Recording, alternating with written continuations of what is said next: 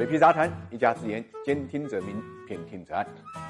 理财魔方倡导科学投资基金，为每一个用户量身定制基金投资组合，涵盖股票、债券、大宗商品、海外 QD 基金等等，可以满足中高净值人士的资产配置需求。理财魔方拥有证监会颁发的基金销售牌照，合法合规，大家可以在各大应用商店下载理财魔方 APP 体验一下。墨西哥呢有句俗话，墨西哥最大的悲剧就是离上帝太远，离美国太近。因为美国墨西哥的领土面积缩小了一半，现在呢又因为美国的关税大棒，墨西哥的货币呢正在暴跌。五月三十号，白宫发表了总统特朗普的声明，声称美国从六月十号开始呢，对所有墨西哥出口美国的商品呢加征百分之五的关税，以迫使墨西哥呢解决经美墨边境入境美国的非法移民问题。声明里还说，如果墨西哥采取有效行动减少非法移民问题，那么美国就取消关税；反之，关税在七月一号就提高到百分之十，八月一号提高到百分之十五，九月一号提高到百分之二十，十月一号提高到百分之二十五，直到解。解决非法移民问题。受这个消息影响，纽约三大指数啊下跌多超过百分之一。墨西哥比索啊对美元啊继续贬值，超过了百分之二点二。墨西哥总统呢罗佩斯就表示，墨西哥不会向任何挑衅行为屈服，但是也火速派了外交部长前往美国灭火。搞笑的是，外交部长马塞洛呢前往华盛顿的时候呢，在机场发了一条推特，介绍了赴美磋商的最新进展，而照片的背景就是一个硕大的华为的广告牌，似乎在暗示没有批评美国。没有提到中国，但是立场就已经摆在这里了。这被网友评为啊，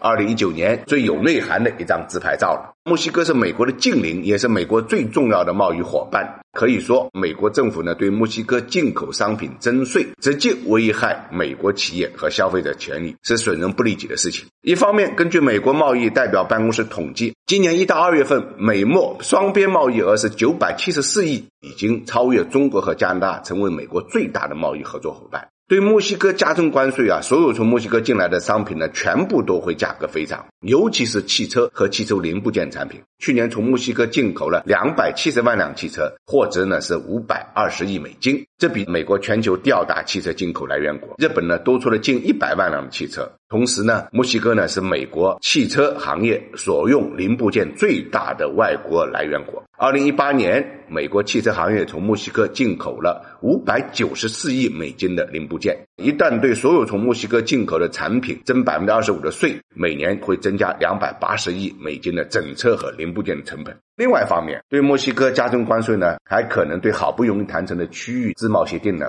产生阻力。美国、墨西哥、加拿大去年九月三十号就更新了北美自贸协定，达成一致。去年十月，三国正式签署呢协议文本，目前正在等待各自立法机构的批准。刚才我们也提到，所有进口商品中间的汽车和汽车零部件的数额最大的。大家有没有意识到这里面有什么问题？特朗普前段时间呢，刚刚推迟了对于来自德国和日本的汽车加加征关税的协定，有效期呢是半年。但是我们也都知道，不管是欧洲也好，还是日本也好，他们都呢在墨西哥设厂。墨西哥呢实际上是他们出口美国汽车的一个中转地。美国对墨西哥征税，看上去打脸打的是墨西哥，板子挨的呢，实际上还是欧洲和日本。你别看特朗普刚从日本回去，但是的确是翻脸就不认人。现在呢，美国的关税大棒，全球到处乱舞。最新的大棒呢，又给了印度，基本上到处树敌。在过去十七个月中间啊，特朗普的关税大棒已经让股市呢